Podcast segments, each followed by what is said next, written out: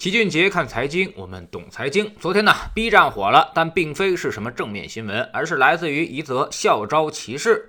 说有人呢发帖指出，在北京邮电大学的校招过程当中，B 站的面试官表示自己的团队都是清华、北大或者 QS 世界大学排名前三的学生，你什么都不会，怎么好意思来？北邮眼界低，仅限于一个圈儿，还不如我家孩子五岁不会说中文，只会说英语，可以和白人交流。北邮人太浮躁，虽然哔哩哔哩薪酬一般，但是可以让你体会到充实工作的感觉。然后呢，面试官还炫耀自己四十岁身价过亿，北京多少套房等等。之后这个事儿快速的登上热搜，阅读量超过了几百万，然后热度还一直升温。很快，哔哩哔哩就扛不住了，B 站出来道歉。说上述说法不实，但是这种回应没人信，热度依旧是不减反增。再后来，一个叫做小豌豆的账号认证是哔哩哔哩下属游戏工作室负责人，他自称是这个事件的当事人，也就是那个招聘的面试官。他的回应有这么几点：一、没有拉黑过任何同学；二、该发帖者没有通过面试，所以有一定的攻击情绪。但是当天晚上，人力资源团队就跟当事人进行了沟通，主要呢是安抚了当事人的情绪。第三，他个人并没有炫富，也没有看不起北京邮电大学，否则就不会去北邮招聘了。他承认北邮是一所优秀的大学。第四，对于在面试中因为人数太多，所以时间拖得比较长，让一些同学产生了负面情绪，他也深表歉意。对于这样一份道歉，似乎北邮的学生以及网友也并不认同。大家都说这可不是一个个例，无风不起浪，不止一个学生遭遇到了歧视性的对待。具体的真相怎么样？面试官是否说过那样尖酸刻薄的话？还老齐无法分辨，也不知道。估计现场也没有什么录音录像，但是你可以脑补一下这个场景：大学招聘嘛，我们年轻的时候作为面试者也参加过，后来呢，作为企业的高管也去那里招过人，所以应该来说还是比较有发言权的。这种校招歧视，应该说并不少见。首先一个问题就是。面试官说不看好北邮的人，为啥要去北邮招人？但其实更多的情况是，这是一种公司任务，你需要配合 HR 部门去某一个院校完成校招工作，所以这是人力资源的活儿，可能业务部门打心眼里并不情愿，那么他当然也就有很大的抵触情绪。其次，现场人肯定是非常非常多的啊，投递的简历也非常多，而且校招还有一个特点，那就是简历几乎都是千篇一律的套路，大学生嘛，自然都一样，你不能指望他有什么不同的。工作经历。会给你带来一些新鲜感，所以越到最后精神就越疲惫，这就是人的本性。但对于面试者而言，你面对一个无精打采或者心不在焉的面试官，那么你就会感觉到受到极大的歧视。第三，就是在校招当中，大学生处于绝对的劣势地位，价值交换的意义并不大，涉世也并不深，所以对于面试官的唯唯诺诺，更加助长了一些面试官的嚣张跋扈情绪。这种事儿其实并不少见，老齐就见过很多面试官，明明自己就啥也。不是，但是在那些大学生面前却有一种莫名的优越感，然后就开始胡乱吹一通，目的就是展现自己有多么优秀，自己的公司有多么优秀，你有多不行。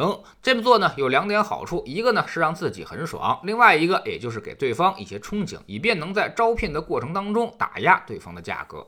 第四，至于骂人，这肯定也是常有的事儿。面试官批评两句，说你格局不行，眼界不行，这更是家常便饭。但是基本上也就是随口一说，应该是针对当事人的，不可能傻到去批评一个学校。比如在这场面试当中，如果说这名面试者你的眼界不行，水平不行，英语还不如我家孩子，这话其实是说得通的。但你说北邮，那就会引发轩然大波了。所以综合来看，校招歧视这事儿其实非常的普遍，因为它本身就不对等。而且北京邮电大学我们都知道，那是全国通信互联网领域里面的领军院校，虽然说不是九八五但是也是全国一流的大学。其生源质量呢，也绝不输给那些什么双一流大学，甚至不差清北。所以北邮这所学校的竞争力那是毫无疑问的。那么也就是说，校招歧视其实并不在学校，而在学生本身。即便是清华、北大的校招，也照样会存在同样的问题。因为学生的地位和面试官他严重不对等，所以没有什么价值交换可言。那么如果是特别好的公司单位来招人，给的钱又特别多，简历投递人数多，面试排大队，而招收的名额呢又非。非常有限，那么它一定会出现类似的情况，所以这就是由于稀缺性所造成的歧视，而并不是由学校质量决定的。在岗位有限而面试者众多的情况下，面试官一定会产生巨大。大的优越感，他也肯定会吹自己有多么的牛逼，公司有多么牛逼。然后呢，在交流的过程当中，很可能就会产生一些对于歧视性的误解。反正老齐当年在大学毕业的时候参加校招，内心也是深受打击的，感觉当时呢就是被人当当成了地摊上的烂蔬菜，扒拉来扒拉去的。但是后来自己去做招聘，也是同样的做法，并没有什么本质的区别。我唯一能做到的就是跟这些孩子说话尽量和气一点，委婉一点，仅此而已。这其实呢，给我们一些启示。当我们自己仍然是一个标准品，而且替代品众多的时候，你很难有什么溢价空间，很难与对方进行什么对等的价值交换。你不干，后面还有的是人想干，而且大学生又都差不太多。所以，要想获得你的尊严，就要不断的提升自己的能力，让自己产生独特性的、更多的价值交换的能力。当你跟对方可以进行价值交换了，哪怕对方是一个强大的机构，他也不得不对你卑躬屈膝。比如，同样是北邮，同样是 B 站，一个叫做何同学的 UP 主，就是现在 B 站的超级大 V，有几百万的粉丝，他的视频质量很高，还对话过苹果的 CEO 蒂姆·库克。像这种学生，你面试官敢看不起吗？估计老板都得亲自去上门沟通吧。所以说到底，职场呢还是一种生意，是一场你和老板之间的价值交换。你。你有什么价值？你能给老板创造什么价值？这才是你说话的最终底气。否则，双方完全不对等，就很难获得足够的尊重了。再加上一些人本身就情商比较低，你就会感觉到受到了万点伤害，甚至是各种歧视。但是这些又非常的常见，甚至任何学校、任何一场校招都必然会出现。